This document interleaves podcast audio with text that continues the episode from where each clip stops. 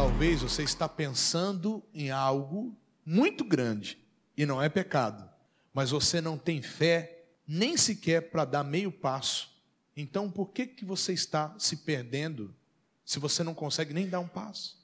Comece dando um passo pequeno, que amanhã você vai dar um passo um pouco maior, que amanhã você vai dar um outro passo, e quando você vê, você vai chegar aonde você tinha como meta. Agora, se você não confiar, e se você não se entregar ao Espírito de Deus, me perdoe a realidade, sua vida continuará toda amarrada.